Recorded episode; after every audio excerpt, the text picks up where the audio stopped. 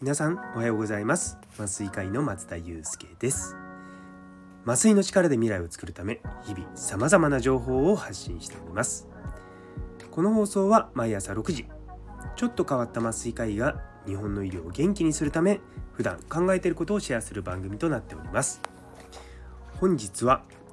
休まないと思考が貧相になる。ということをテーマにお話したいと思います。よかったら最後までお付き合いください。というところで皆さんしっかり休んでますか？私も病み上がりとはいえ、まあ、ある程度休むことができてまたね頭も若干若干ではありますけどもリフレッシュしております。でまあこの放送でも何回かお話ししたと思うんですけれどもやっぱりこう人間ちゃんと休まないといけないよね。っていうのはいつも思います。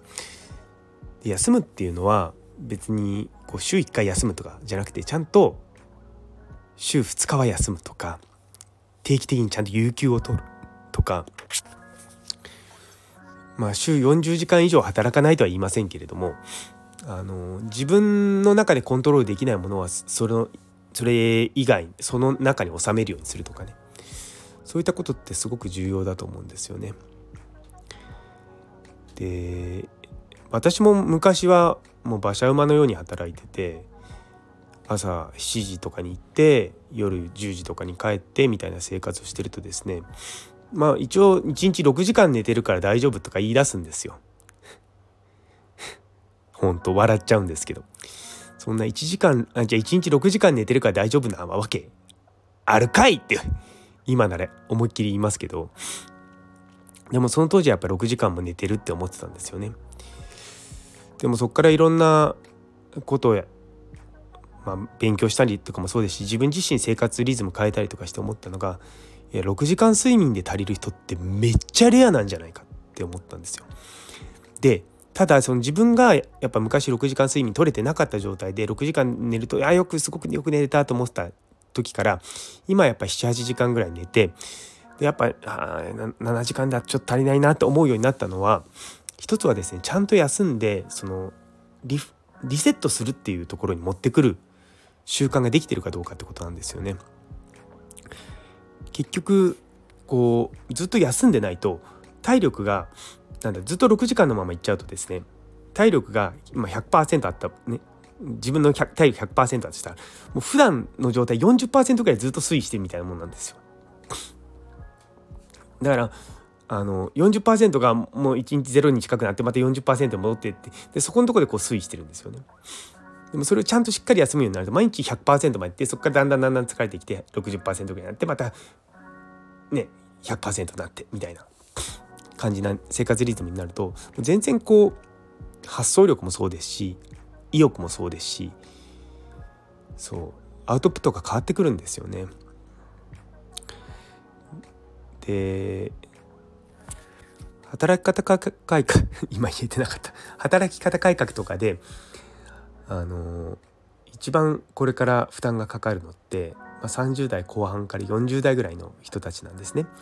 目の周りのことは大体全部できるようになってるし現場からは頼られる存在にはなってるしまだ体力は有り余ってるしでもそれがどんどんどんどん疲れてき始めるのもそれぐらいの時期なんですよね。で僕はやっぱりそのずっと疲れてるような生活をしてた中からカナダに行ってあそうじゃない生活をするとこんなにもなんてアクティビティ高くいろんなことができるんだっていうのを体感したのでそっちの方が絶対いいと思ってるしでそれは決してこう年齢とかそういうことじゃないと思うんですよね。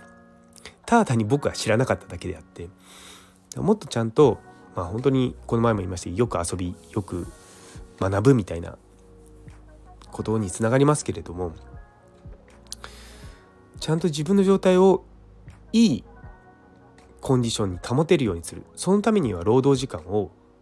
コントロールするでコントロールできないものももちろんありますけどもその中でもコントロールできる範囲のことをコントロールできるように自分の中で何かを調整する私の場合は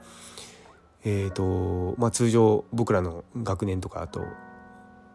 まあ、アルバイトが1.5日なんですね。ただ僕らの場合は僕の場合はその1.5日の点5をなくして自分でコントロールするように当ててます。でそういうのをやらずにいやお金も欲しいし時間も欲しいしっていうようなわがままちゃんは僕はすごくムーっていつも思っちゃいます。うん、でさらに輪をかけて勉強もしたい。もう何なんだよってこううん、わがまま言うんじゃないっていつも言いたくなりますけども、まあ、そういう人には言いますけどねさすがに。そう。やっぱりそのお金と時間と学びと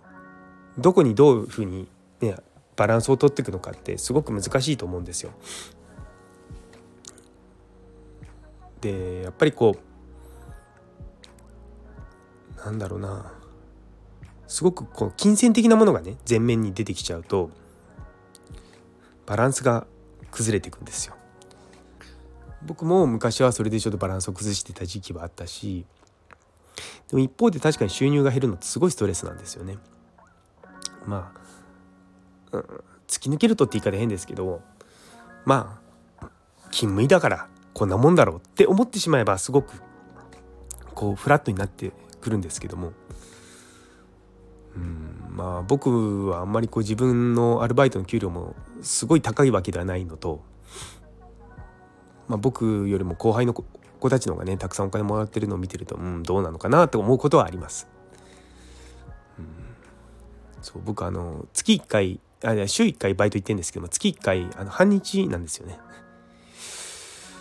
そう。だからまあその分少なくなってる。ってのはあります。まあでもね結構融通が利く場所なのでまあそれはそれでいいかなとは思うんですけれども。そう。うん。でもね。それでなんか当直同じような当直をして、ね、昨日の話じゃないですけど当直の前も仕事して当直の明けも仕事あ当直の明けあのー、多くの人は書いて何もないかもしれないですけど僕はそこに入れないとミーティングができないんですよ。そういったところでじゃないと人とミーティングする時間が確保できないんでそうそういったところに入れていくんですよね結局。だからやっぱそういうふうになっちゃうんですよね。もやもや。昨日からまだモヤモヤがこう取り除かれてなくてですね。そうだからそういうふうに思うと僕自身もやっぱ休めてないのかなと思います。そうなんですよ。いい解決策が見当たらない時はですねもうさっさとあの風呂入って寝るっていうのが一番だと思います。ですねなんか皆さんもあなんか目の前にある問題点解決しなきゃいけないと思ってもうんなかなかいいアイディアが出ないと思ったら風呂入って寝ましょう。それがあの翌日になったらいいアイデアに生まれ変わってることがありますので是非お試しいただければと思います。というところで、えー、最後まで聞いてくださってありがとうございます。昨日の常識は時代とともに変わるという放送にいいねをくださったりょうさん、さやもさん、おかプラスさん、ひろねこさん、ゆいつむすさん、姉そうに先生、中村先生、佐藤先生、ノエルさん、マータンさん、モニさん、いつもありがとうございます。引き続きどうぞよろしくお願いいたします。